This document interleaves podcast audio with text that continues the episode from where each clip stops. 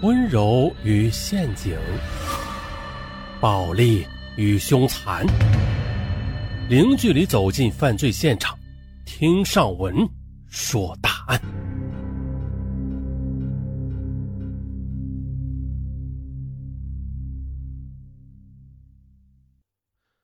这是一场由陕西省白水县公安局组织指挥的深井打捞行动，刑警队、消防队。以及当地的专业打捞队都参与了作战，他们的目标是一口深度超过六十米的土井，六十米很深啊，可见打捞工作的难度。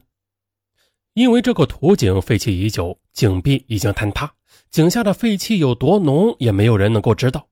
整个现场围观的群众就多达数千人。那如此的兴师动众啊，这井底它到底隐藏着什么秘密呢？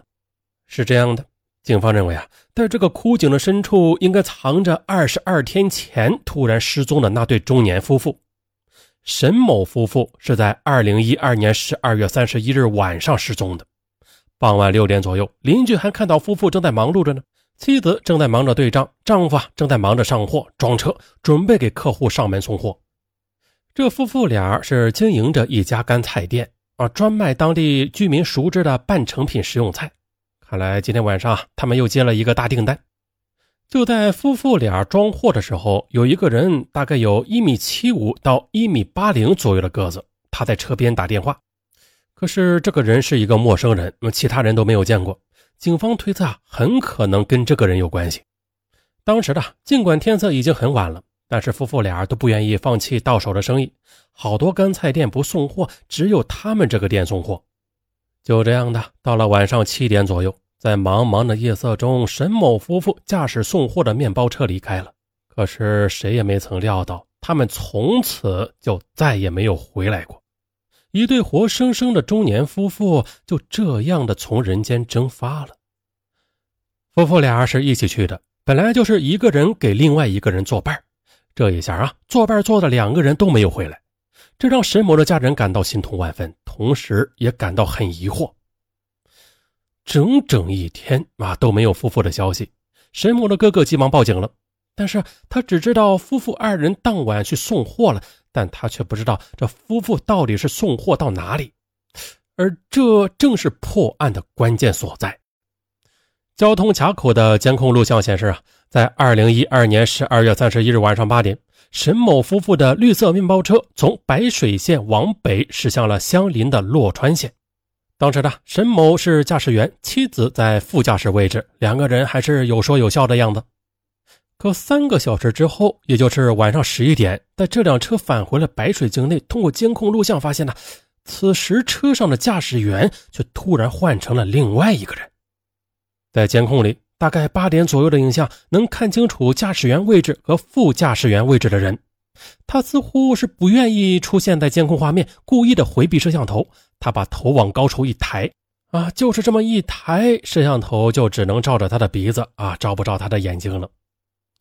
那么，开车送货的沈某夫妇哪去了？啊，他们为何会把面包车交给这名男子独自驾驶啊？是叫他帮忙开车返回县城取货吗？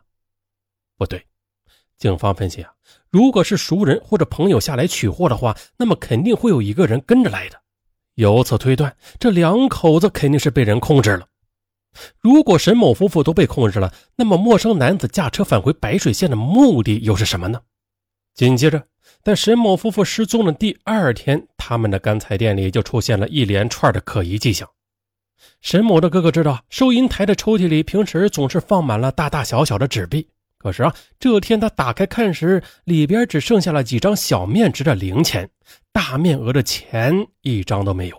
显然呢，是有人在夜里收走了大面值的纸币。再就是的，沈某夫妇当晚去送货时，呃，当晚店外的卷帘门也应该是关紧锁牢的。然而，当沈某的哥哥进店时，只是用手这么轻轻一推啊，卷帘门就滑上去了。显然呢，门锁已经被人打开过了。对的。店门是很平和的打开的，那么肯定是用钥匙打开的，而不是用什么外力破坏门锁进入室内的。当民警把沈某夫妇失踪前后的信息碎片拼接在一起后，发现一张有预谋作案的路线图渐渐地浮现了出来。警方推测，嫌疑人应该是把受害夫妻两人以买菜的名义骗到他们送菜的某一个地方啊，然后实施杀害或者控制。最后，嫌疑人在从受害人的包里拿到钥匙，回来以后把门打开，然后则在店里搜索财物。那交通监控信息显示，在第二天早上八点的时候，这名男子再次的驾车来到白水县，并向南一直进入蒲城县境内啊，此后再也没有离开过。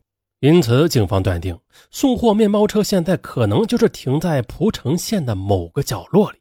果不其然，二零一三年一月八日，沈某夫妇失踪的八天以后，他们的面包车出现在了警方面前。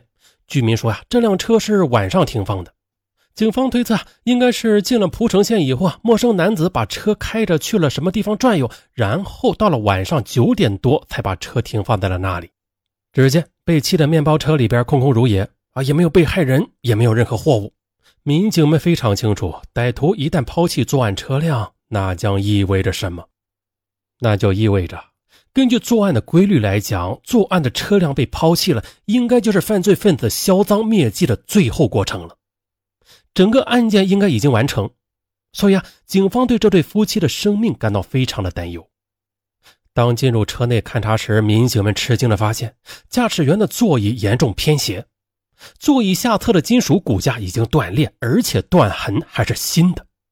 这一发现让民警产生了不祥的联想：车的靠背已经被折断，那肯定是受害人沈某开着车，然后案犯在后边袭击他。应该是受害人身体比较壮实啊，他当时啊应该有剧烈的反抗。由此，警方分析这对夫妇应该是受到了侵害。在案发当晚，可疑男子驾驶车辆多次的往返白水与洛川两县之间。于是，警方根据面包车的交通卡口记录，锁定了洛川县南部的一块直径约为五点九公里的圆形区域，最终认定犯罪嫌疑人在这个区域内应该是有一个落脚点。洛川南部的寨头村是一个只有二十多户人家的小村庄，啊，偏僻而幽静，平时啊很少有外人来。可是，二零一三年一月十日，一张寻人启事很快惊动了全村的村民。他们做梦也想不通的就是，他们村与白水县卖干菜的中年夫妇有什么关联呢？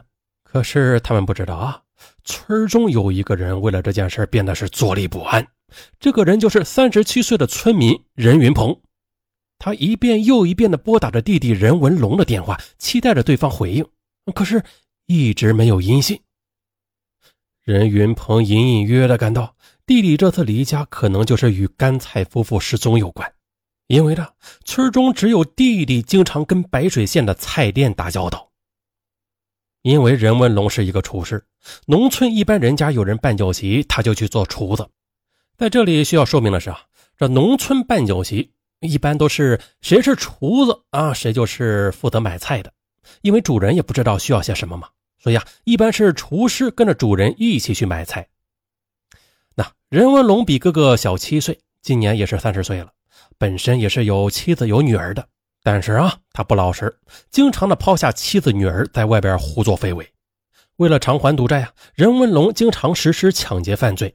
哥哥任云鹏很担心弟弟是赌博成性被人逼债而犯罪的。果然的，担心什么来什么，哥哥担心的事情很快的就变成了事实。正在村中暗访的民警取得了一个重大的发现。村干部一下子就认出这可疑男子露出的半张脸，此人正是任文龙。陌生人认不出来，但是熟人一下子就看出来了。任文龙他长得比较有特点之外，还留有一个八字胡啊。任文龙当晚呢，驾驶着面包车多次的往返白水与洛川县，直接作案的可能性是非常大。很快，警方侦查得知，本来要在家过年的任文龙，却在沈某夫妇失踪。悄悄地离开了村庄，不知去向。从一月九日以后，任文龙就失去了消息，既不在村里，在外界也找不到他任何的痕迹。哎，万幸的是啊，正当警方在为找不到任文龙的任何消息而感到困惑的时候，哥哥任云鹏的一个反常举动却引起了民警的高度警觉。二零一三年一月十七日，任云鹏也突然离开村庄，赶到西安去了。他去那里干嘛呢？啊，是不是去给弟弟通风报信呢？于是警方便盯紧了任云鹏。第二天，任云鹏再次乘火车准备返回洛川，而弟弟任文龙却始终没有出现。警方不能再等了，他们抓住了任云鹏。啊，至少他是一个知情人啊，应该知道他弟弟在哪里。啊，可是任云鹏随后透露给警方的信息，却是警方最为担心的事情。